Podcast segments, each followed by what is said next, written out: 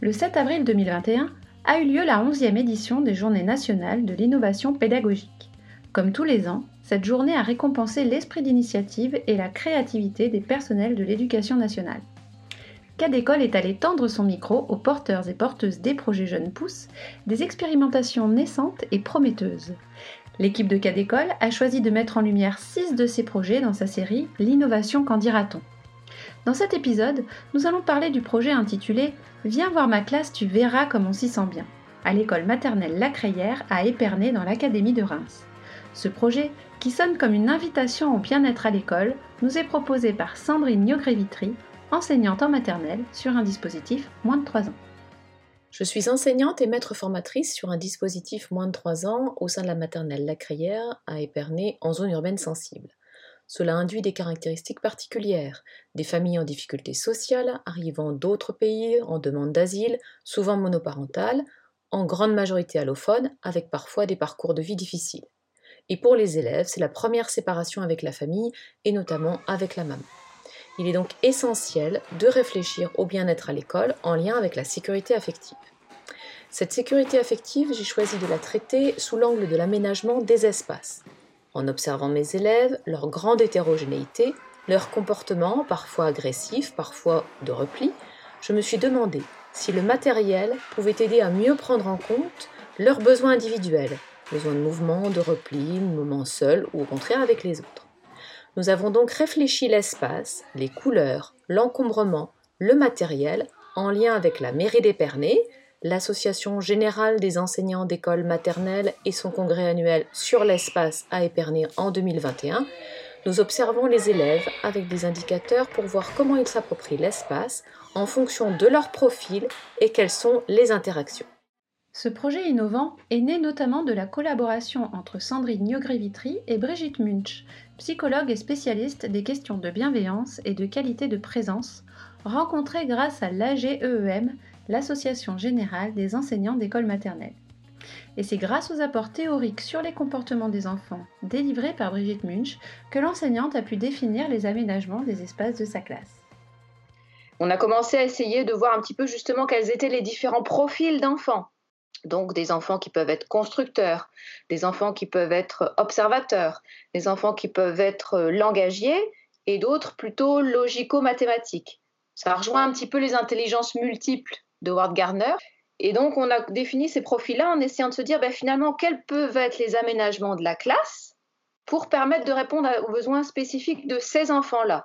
En plus du soutien théorique d'une psychologue, Sandrine Niogré-Vitry a bénéficié de l'aide et du soutien de nombreux partenaires, comme l'AGEEM, dont le prochain congrès se tiendra à Épernay même en juillet 2021, autour des questions d'espace. Association dont Sandrine Niogré-Vitry est un membre actif et qui lui a aussi permis de solliciter la société ABA pour le don d'une partie du matériel que la mairie, elle aussi partenaire, n'aurait pas eu les moyens suffisants de fournir. De plus, l'inspection nationale d'Épernay ainsi que le dispositif Archiclass du ministère de l'Éducation nationale s'associent à ce projet. On a donc euh, l'espace garage. Donc ce sont deux tapis avec euh, voilà, un garage, une petite boîte avec des voitures, etc. On a l'espace langage, donc qui est un tapis carré avec une banquette donc sur lequel on peut trouver euh, des livres, on peut trouver mes boîtes avec les marottes pour raconter les histoires, on peut trouver les sacs à albums avec en fait les albums qui sont faits sous format tissu où les enfants peuvent manipuler les personnages en tissu. Mais il y a aussi les livres, ils peuvent manipuler les livres. Donc ça c'est vraiment l'espace langage où on raconte les histoires, où on chante les chansons. Donc l'espace mathématique qui est un grand tapis avec donc des étagères toutes ouvertes avec tout à disposition des enfants pour prendre les jeux mathématiques. Derrière cet espace mathématique, on a l'espace des jeux d'imitation, donc avec la cuisine, les poupées, etc. Juste à côté, on a la grande structure motrice. Donc ça, c'est vraiment le, gros changement par rapport à l'année dernière. J'avais un tout petit coin moteur, là maintenant j'ai une grande structure qui leur offre beaucoup plus de possibilités motrices, puisqu'ils peuvent grimper des escaliers, il y a un petit plan d'escalade, il y a un pont de singe, il y a une maison en hauteur où ils peuvent se cacher, mais comme il y a une fenêtre, ils peuvent voir aussi tout le reste de la classe. Ensuite, Sur la moitié gauche, tout au fond, il y a tout l'espace manipulation. Donc il y a un grand plan avec, euh, en fait, c'est un tableau noir avec des craies, donc une piste graphique. J'ai des meubles de rangement pour tout ce qui va être justement le sable, la semoule, enfin toutes les activités de manipulation de matière. On a un plan vertical pour la peinture. Et là, on a trois tables gigognes donc ils peuvent euh, se, déplier, enfin voilà, on peut, que je peux remettre les unes en dessous des autres ou au contraire toutes dépliées. Et là, ça va être vraiment toutes nos activités de manipulation.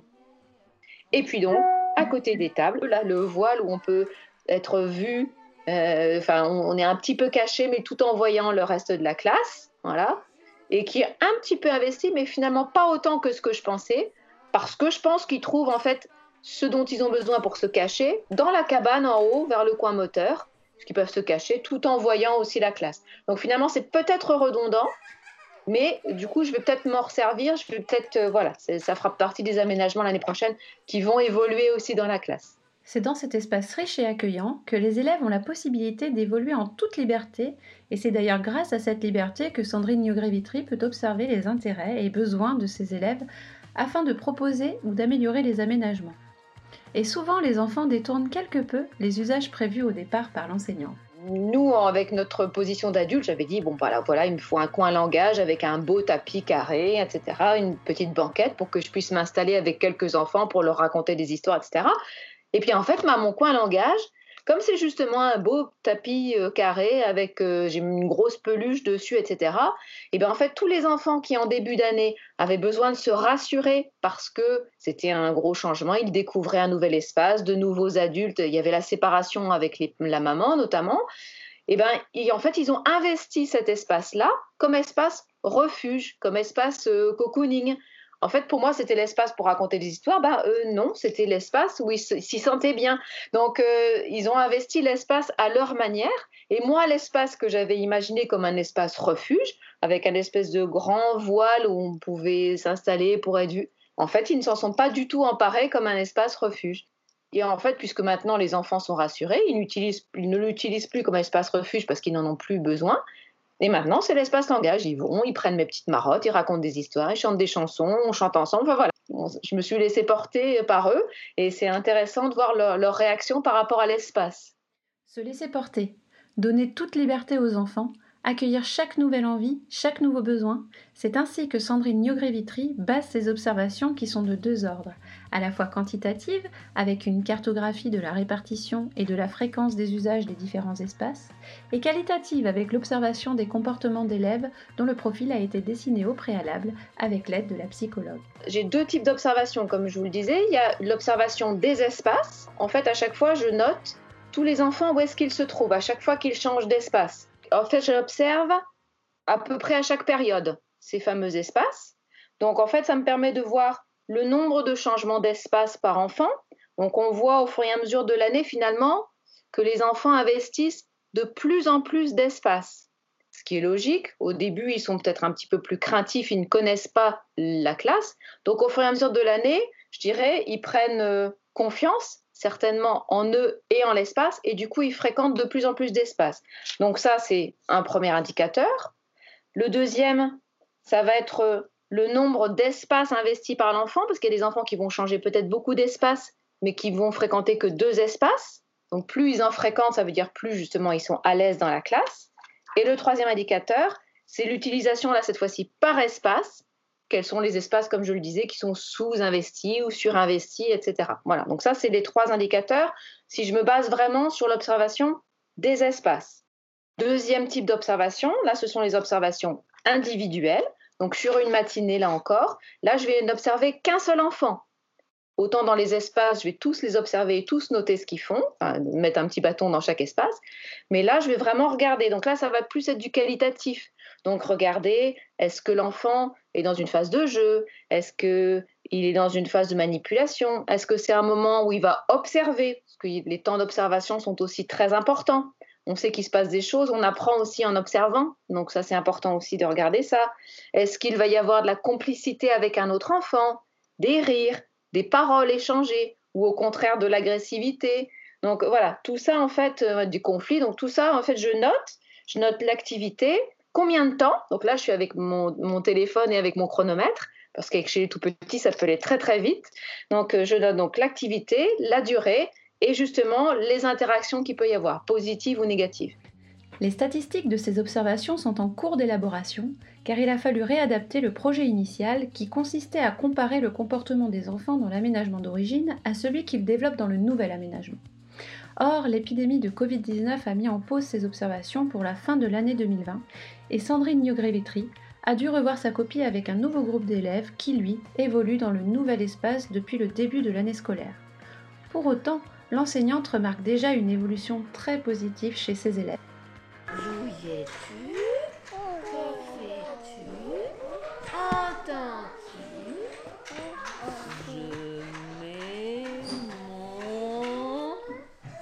Mon, mon, mon, mon, mon. T-shirt. Oh non, c'est pas le t-shirt, c'est quoi ça? Oui, je mets mon pantalon, bravo Elif, c'est merveilleux. J'adore. Et ce qu'il faut se dire, c'est que Elif, elle parlait pas un traître mot de français quand elle est arrivée ici. Ses parents sont turcs, ils parlent pas français non plus. C'est ma plus belle réussite de l'année. Alors déjà, je peux dire que le, temps de concentration des enfants, pour moi, c'est vraiment c'est quelque chose qui m'a vraiment étonnée. C'est-à-dire qu'avec le fait de pouvoir avoir des activités de manipulation fine, de motricité fine toute la matinée, proposer toute la matinée, j'ai vu les, les, temps de concentration des enfants augmenter. C'est-à-dire qu'à deux ans, en général, un enfant, ça zappe très très vite, ça reste très très peu sur une activité. Et là, j'ai parfois des enfants qui peuvent rester une demi-heure concentrés sur des activités. Donc ça, c'est énorme. Ça, c'est déjà la première chose. Euh, alors, pas tous, bien évidemment, hein, puisqu'ils sont tous différents, mais voilà, déjà, ça, c'est le premier élément. Deuxième élément, je trouve que cette année, il y a beaucoup plus de coopération entre eux. C'est-à-dire qu'on voit, ils se posent ensemble, notamment sur le tapis, euh, là où le coin logique, mathématique. Ils se posent, ils se prêtent les jeux, on voit, ils s'échangent. Il y a des échanges de regards, il y a parfois des paroles. Il y a voilà, c'est la première année où, à cette époque-là de l'année, je peux faire des jeux, des jeux de société entre eux. Donc moi, j'initie le jeu, je leur montre une... et maintenant, ils s'en emparent tout seuls, c'est-à-dire qu'ils vont chercher le jeu. C'est un espèce de jeu où euh, il faut mettre, euh, faut donner à manger à un ours donc il y a une espèce de cuillère, il faut mettre un petit, petit aliment et donner à manger à l'ours. Et en fait, ils se prêtent la cuillère, ils sont à trois. Et alors ça, c'est pour moi, c'est voilà, c'est la première fois que j'observe ce genre de comportement dans la classe avec ces enfants de cet âge-là. Loin d'être un frein à de nouvelles formes d'organisation du temps scolaire, ces nouveaux aménagements, qui sont à l'origine de nombreux progrès chez les élèves, apportent aussi beaucoup de souplesse dans l'organisation de la journée par l'enseignante, aussi bien en classe que pendant les récréations ce qui l'a conduit même à changer sa propre posture au sein de la classe. C'est à la fois un aménagement matériel et c'est à la fois une question d'organisation, oui. Le mhm. matériel aide à l'organisation. Et puis, il y a aussi, quand je parle d'organisation, il y a aussi quelque chose de très important. Comme je disais que tous les enfants, euh, il faut répondre à leurs besoins, quel que soit le moment de la matinée. En école maternelle, on a forcément, j'ai forcément un emploi du temps avec un créneau de motricité, d'accord, un créneau de récréation. Or, les enfants qui, par exemple, sont observateurs, pendant le créneau de motricité, ce sont des enfants qui peuvent être malmenés, parce que le créneau de motricité, c'est un créneau où les, enfants moteurs vont, euh, voilà, vont exploser, vont, être, voilà, vont, bouger partout, vont crier, etc. Et les enfants qui, vont être, qui sont observateurs, eux, vont en souffrir.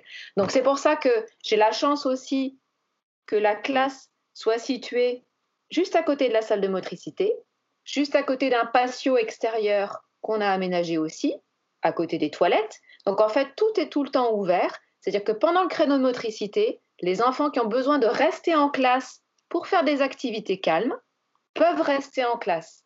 Vous voyez, il n'y a encore une fois pas cette obligation de dire tout le monde en motricité, euh, tout le monde euh, va aux toilettes. Non, non, c'est chaque enfant, en fait, c'est vraiment respecter le besoin individuel de chaque enfant à chaque moment.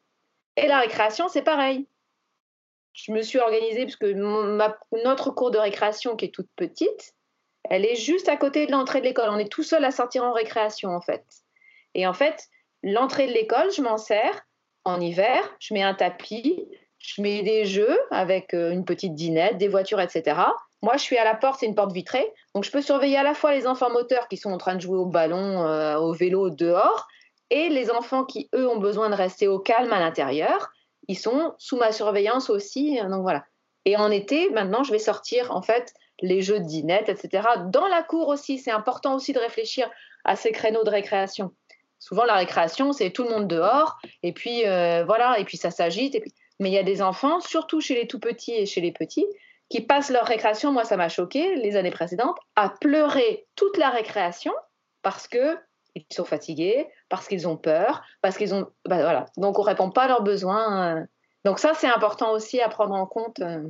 C'est un changement de posture aussi de l'enseignant parce que euh, on n'est plus justement à dire euh, ben voilà c'est un système d'atelier on a des groupes on fait tourner les groupes euh, voilà comme on voit un fonctionnement traditionnel en maternelle où on oblige on dit allez, les verts aujourd'hui vous allez faire telle chose les rouges vous allez faire telle chose. C'est un fonctionnement classique qu'on peut voir partout. Et donc en fait, ça, ça, oblige à se réinventer, à, retrouver une nouvelle posture où on est plus, où on va proposer, où on va être dans l'écoute, où on va être dans l'observation, et en fonction de la réaction de l'enfant, on va devoir nous euh, réagir aussi. Enfin voilà, il faut être, il faut être très réactif aussi par rapport à l'enfant. Donc euh, c'est vraiment et ça s'improvise pas en fait. Il faut ça, ça, vient un petit peu à la fois et avec l'expérience on s'améliore. C'est riche de toutes ces observations que Sandrine Niogueri-Vitry envisage de faire évoluer son projet vers trois axes aux objectifs très différents, qui, dans une approche très globale du bien-être à l'école, ne concernent pas que les enfants. Déjà, regardez à l'issue des observations quels sont les espaces qui ont été sous-investis, ou au contraire ceux qui ont été très investis, et peut-être voir finalement en mètres carrés ou en pourcentage d'occupation de l'espace si ça correspond au pourcentage d'occupation par les enfants. Parce que peut-être que le coin garage, s'il est très occupé, c'est quand même un petit coin, peut-être qu'il va falloir que je l'agrandisse. Voyez, donc déjà, regardez l'utilisation des espaces et finalement, voilà. Est-ce qu'ils correspondent réellement, la place qu'ils occupent actuellement, est-ce qu'ils correspondent à leur utilisation? Voilà, donc ça c'est le premier axe. Le deuxième axe, c'est d'essayer peut-être de travailler sur les enfants avec des besoins particuliers. Donc souvent les enfants porteurs de handicap. On sait qu'il existe par exemple des espaces euh, où euh, une, pièce un petit peu noire, où justement Abba fait des igloos. il y a d'autres sociétés, il me semble aussi, fait des espèces d'iglous noirs avec des, petites lumières ou des choses comme ça pour avoir de la stimulation sensorielle. Donc peut-être, voilà, essayer de faire des essais pour voir si ça peut avoir des effets justement sur ces enfants-là. Donc ça, c'est le deuxième axe. Et le troisième, comme je disais, c'est plutôt vis-à-vis -vis des parents. Donc pour que eux aussi se sentent bien à l'école, pour essayer de prendre en compte leur bien-être à l'école. Comment est-ce qu'ils sont accueillis? Parce qu'on accueille les enfants, mais comment est-ce qu'ils se sentent accueillis? Euh, Comment est-ce qu'ils comprennent l'école? Qu'est-ce qu'ils aimeraient faire à l'école? Qu'est-ce qu'ils attendent finalement comme retour de l'école?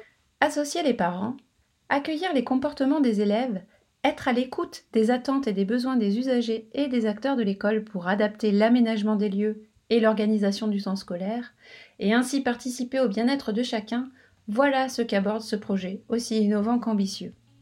Si vous aussi vous souhaitez aller voir la classe du dispositif moins de 3 ans à l'école La Crayère à Épernay, pour voir si on s'y sent bien, consultez la page dédiée de notre site internet. Et si par ailleurs les projets innovants vous intéressent, n'hésitez pas à tendre l'oreille du côté des autres épisodes de notre série L'innovation, qu'en dira-t-on? À bientôt sur Cadécole